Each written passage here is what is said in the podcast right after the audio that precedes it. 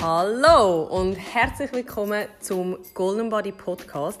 Ich bin Laura, Inhaberin von Golden Body, diplomierte Personal Trainerin und Ernährungsberaterin. Und ich sage euch eins, in diesem Podcast gibt es kein Bullshit. Ich sage euch, was Sinn macht. Ich zeige euch, was euer Körper bereit ist zum Leisten. Ich will euch motivieren. Ich will euch zeigen, wenn ihr eure Ziele erreicht. Ich nehme euch mit in meine Welt und hoffe, dass ich euch so ganz, ganz viel Mehrwert kann bieten kann.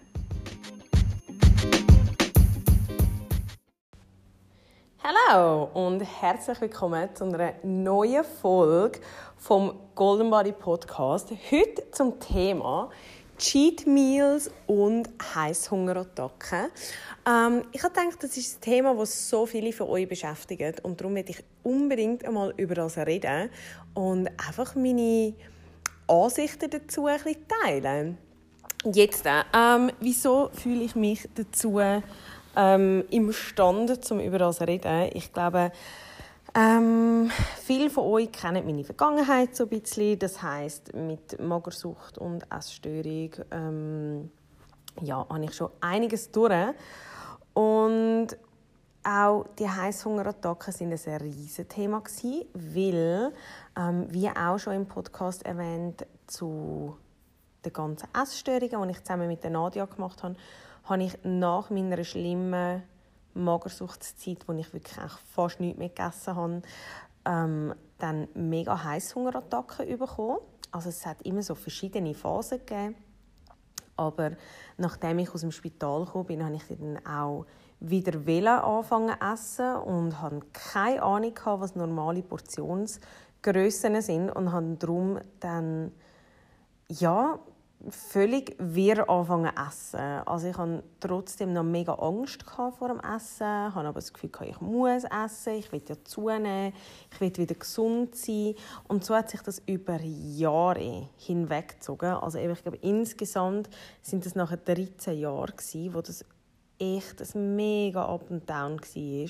Also sagt das von über den ganzen Tag nichts essen, so am Abend ein ganzes Pack Gutzli oder ähm, drei Tage lang nur von Leitgetränken und Äpfel leben und dann nachher wieder voll einbiegen.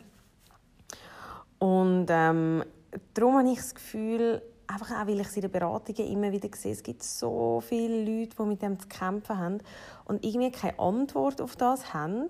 Und ich hoffe, ich kann euch mit diesem Podcast jetzt einfach ein bisschen helfen. Jetzt, wir gehen zuerst schon mal ins Thema Cheat Meals ein, ähm, weil das finde ich nicht ganz so tief.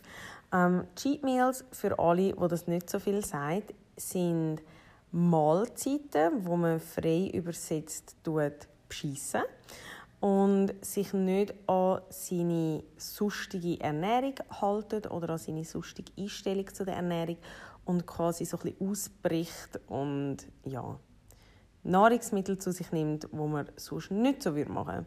Jetzt, äh, da fängt es bei mir schon ein bisschen an. Ich kann recht wenig Verständnis für das aufbringen, weil für mich, ich habe das Gefühl, ich wiederhole mich immer wieder, aber für mich ist einfach die Ernährung etwas Konstantes. Also so, wenn ich mich ernähre, hoffe ich, werde ich mich auch in 60 Jahren noch ernähren. Und das hat wenig mit Extrem zu tun. Also ich lebe völlig normal, völlig ausgewogen. Ich habe alles in meinem Nahrungsmittelplan drin, abgesehen von Fleisch. Ähm, und das ist nichts, wo irgendwo ein Verzicht drin ist. Und bei Cheat Meals, ja, das hat halt schon so ein bisschen, wie soll ich sagen, eben durch den Bescheisscharakter tendiert es halt einfach mega dazu, zum einem das Gefühl geben, dass es etwas Negatives ist. Und ich persönlich will in meiner Ernährung einfach nichts mehr Negatives oder nicht, dass das negativ behaftet ist. Und darum hat es schon gar nichts zu suchen bei mir. Demnach würde ich eben so ein sagen, wer seine Ernährung muss beschissen mit einem Cheat Meal, der muss vielleicht zuerst einmal seine grundlegende Ernährung überdenken. Ähm, was dazu ankommt, ist, das sehen wir vor allem ganz stark bei der Kalibermessung, man erkennt dort mega gut, wenn jemand zu einem reaktiven Essverhalten tendiert. Das heißt, dass jemand eher ähm, dann eben unter der Woche extrem auf seine Ernährung schaut und am Wochenende dann aber voll Gib ihm gibt. Ähm, durch Cheat Meals, das kann auch Alkohol sein, Restaurantbesuche etc. Und das hat meistens nicht so eine gute Auswirkung auf den Körper, weil das schlägt genau auf die Problemzone, wo wir eben nicht wollen. Und ja, das kann ich euch aber alles im Detail dann auch mal in einer Beratung noch ein bisschen genauer ähm, oder näher bringen. Jedenfalls ähm, genau, sieht man das in der Kalibermessung. Plus führt ja das so ein bisschen dazu, eben, dass meistens unter der Woche mega gut geschaut wird, es wird so ein bisschen diätet und am Wochenende eskaliert das voll. Und jetzt müsst ihr euch überlegen, wieso das so Auswirkungen auf unseren Körper hat, ist, weil am Wochenende ist meistens nicht die Zeit, wo wir den gleichen Stress haben und die gleiche Belastung wie unter der Woche. Jetzt geben wir aber unserem Körper so viel Nährstoff und so viel ja, Nährstoff, die er in dem Moment nicht kann verwerten oder nicht in dieser Menge braucht, dass es halt noch viel mehr einlagert. Und darum würde ich die Leute eher dazu anhalten, dass sie eben unter der Woche richtig essen. Und mit richtig ist auch nicht Cheat Meals gemeint, sondern einfach richtig im Sinne von genug essen und ausgewogen essen. Und wenn eher am Wochenende ein bisschen schauen. Weil wenn ihr jetzt nicht gerade auf eine Bike-Tour geht, auf eine Wanderung oder sonst mega aktiv sind und eben auch nicht psychischen Stress haben, dann brauchen ihr das alles gar nicht. Und dann setzt es umso mehr an. Und das ist ein das Problem. Plus kommt dazu, dass auch das ist ein Phänomen, das ich häufig in den Beratungen sehe, dass Leute, die unter der Woche schauen, vielleicht ein Defizit von 600 Kalorien am Tag fahren. Ist jetzt ein bisschen extrem, aber nehmen wir mal die 600. Und Freitagabend fangen dann die Eskapaden an, ziehen sich über den Samstag wie auch Sonntag hinweg.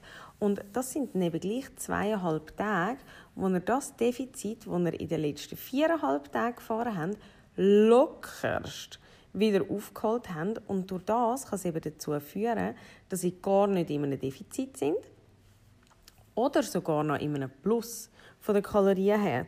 Und da fängt neben der Frust meistens an, weil man entweder einfach nicht abnimmt oder ähm, sogar noch zunimmt. Und viele können sich das nicht so erklären, aber es wäre wirklich mega spannend, weil Cheat Days oder Cheat Weekends, das dokumentiert fast niemand. Also ich kenne glaube wirklich niemand, der je einen Cheat Day tracked hat, jetzt bei mir in der Beratung. Auf YouTube sieht man das teilweise. Ähm, und darum, das wäre mega spannend, wenn man dort mal gesagt was man an Kalorien zu sich nimmt. Weil es ist so schade, dass auf und ab, ich weiß nicht, ich sogar mal eine Kundin gehabt, die hat vom Detlef die Soße Programm gemacht, das vergesse ich nie mehr. Und sie hat gesagt, Laura, ich bin am Sonntag extra früh aufgestanden. Ich glaube, sie hat sich sogar mit ihrer Schwester getroffen, weil die hat auch das Programm gemacht und sie haben einfach eingefuttert. Und sie hat gesagt, irgendwann ist das zu so einer Belastung geworden, weil man nur noch für den Sonntag gelebt hat. Und ich finde das einfach mega erschreckend, weil euer Körper braucht die Energie, aber dann, wenn er eben auch Leistungen muss erbringen muss und nicht einfach an einem Sonntag, eben, wo er nachher einfach den ganzen Tag durchfressen. Ich meine, das ist eine riesige Belastung auf eurem Magen-Darm-Trakt auch. Das muss ja zuerst auch noch alles verwertet werden und ich glaube, das unterschätzt man die einfach ein bisschen. Und ich würde halt lieber so ein dazu raten, dass man dann eben ähm, eher halt ein bisschen ausgewogen ist, das über die Woche verteilt und nicht quasi auf so einzelne Tage oder Stunden. Ähm, dann, wenn wir zum Heißhunger zurückgehen, das geht ja so ein bisschen ja, in eine ähnliche Richtung, ist für mich aber gleich etwas ganz anderes.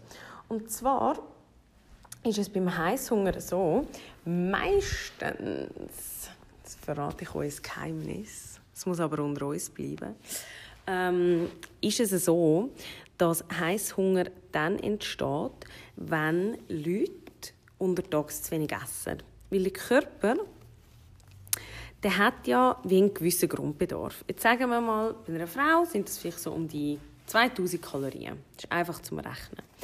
Jetzt, wenn ihr aber zum Morgen nur ein Joghurt esst, wo vielleicht 200 Kalorien hat.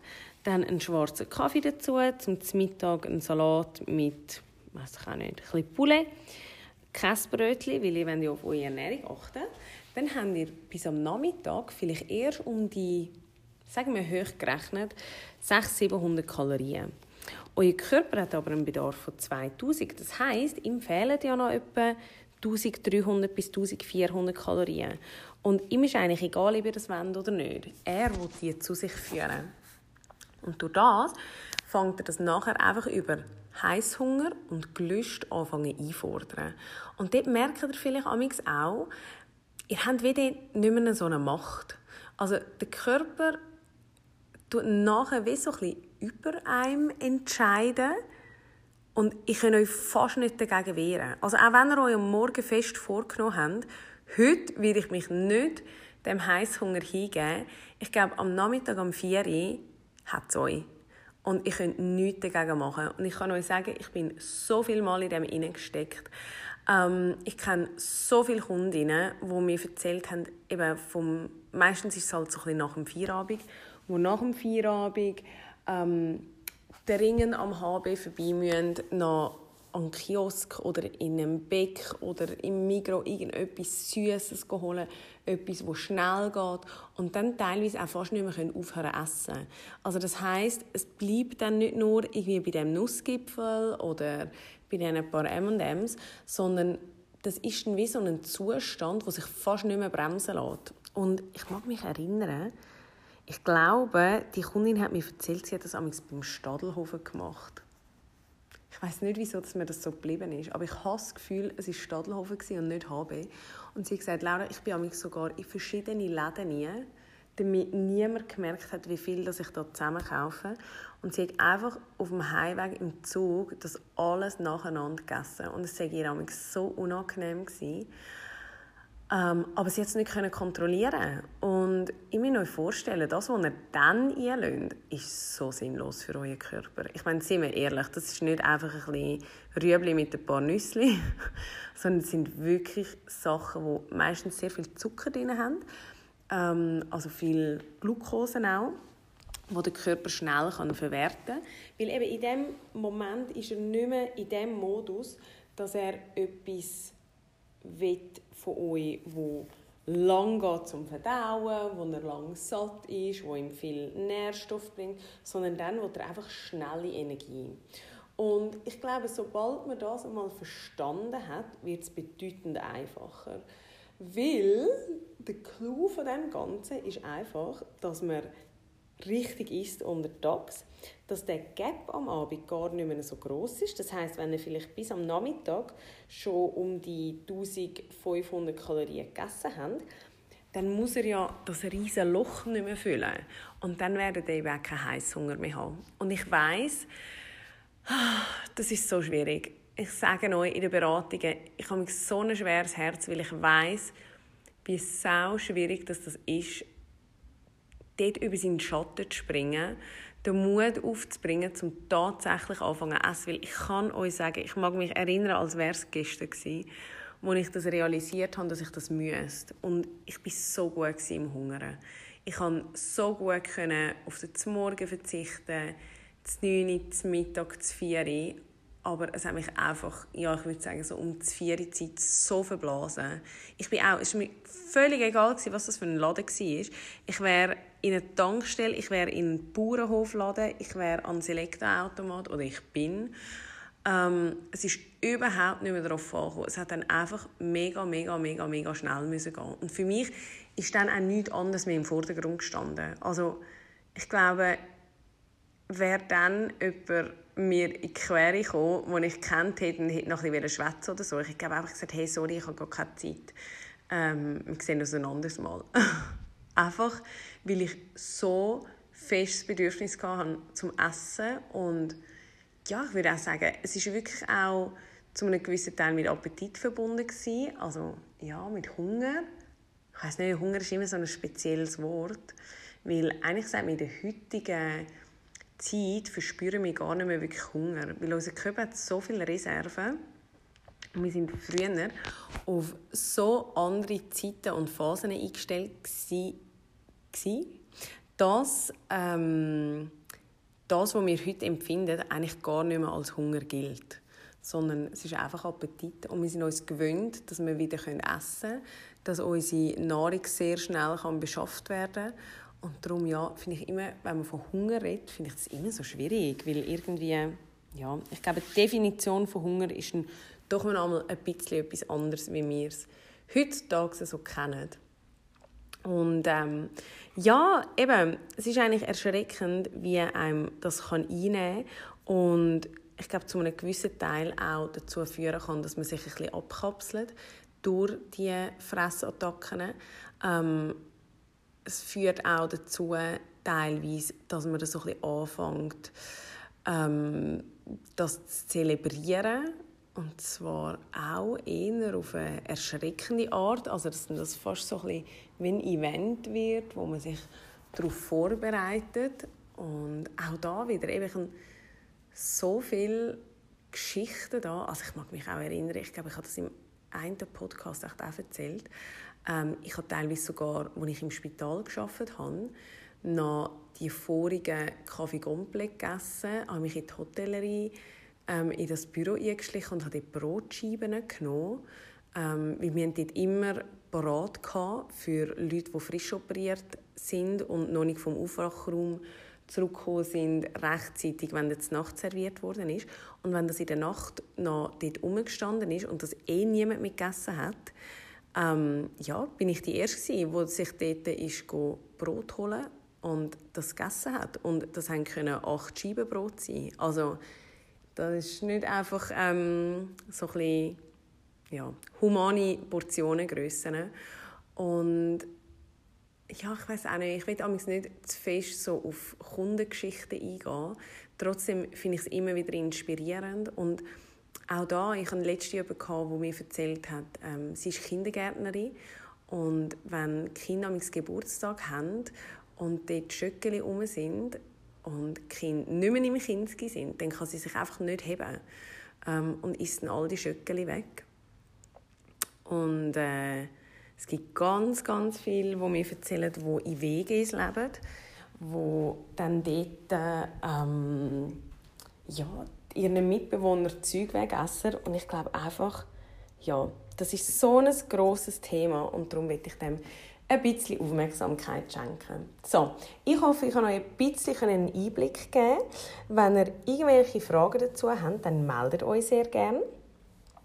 Auch gerne über Instagram, Golden Bodies Personal Training. Und dann machen wir vielleicht das nächste Mal da weiter. Also, danke vielmals fürs Zuhören und bis zum nächsten Podcast. Ciao!